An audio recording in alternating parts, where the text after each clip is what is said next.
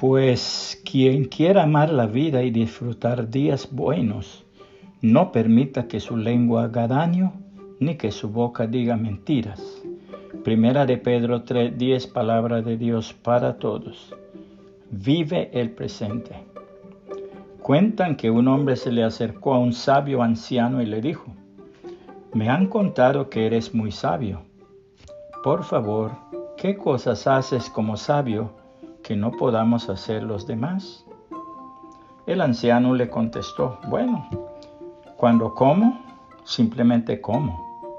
Duermo cuando estoy durmiendo y cuando hablo contigo, solo hablo contigo. El hombre lo miró con asombro y le dijo, pero yo también puedo hacer esas cosas y no por eso soy un sabio. Yo no lo creo así, replicó el anciano. Cuando duermes, recuerdas los problemas que tuviste durante el día o te preocupas por lo que podrás tener al levantarte. Cuando comes estás pensando en qué harás después. Mientras hablas conmigo estás pensando en qué vas a preguntarme o cómo vas a responderme antes de que termine de hablar. Moraleja, el secreto es estar consciente de lo que estamos haciendo en el momento presente y así podremos disfrutar de cada minuto de nuestra maravillosa vida. El Señor Jesucristo en su hermosísima palabra nos enseña lo siguiente. Por eso les digo, no se preocupen por la comida ni por la bebida que necesitan para vivir, ni tampoco por la ropa que se van a poner. Ciertamente la vida es más que la comida y el cuerpo más que la ropa. Miren a las aves del cielo.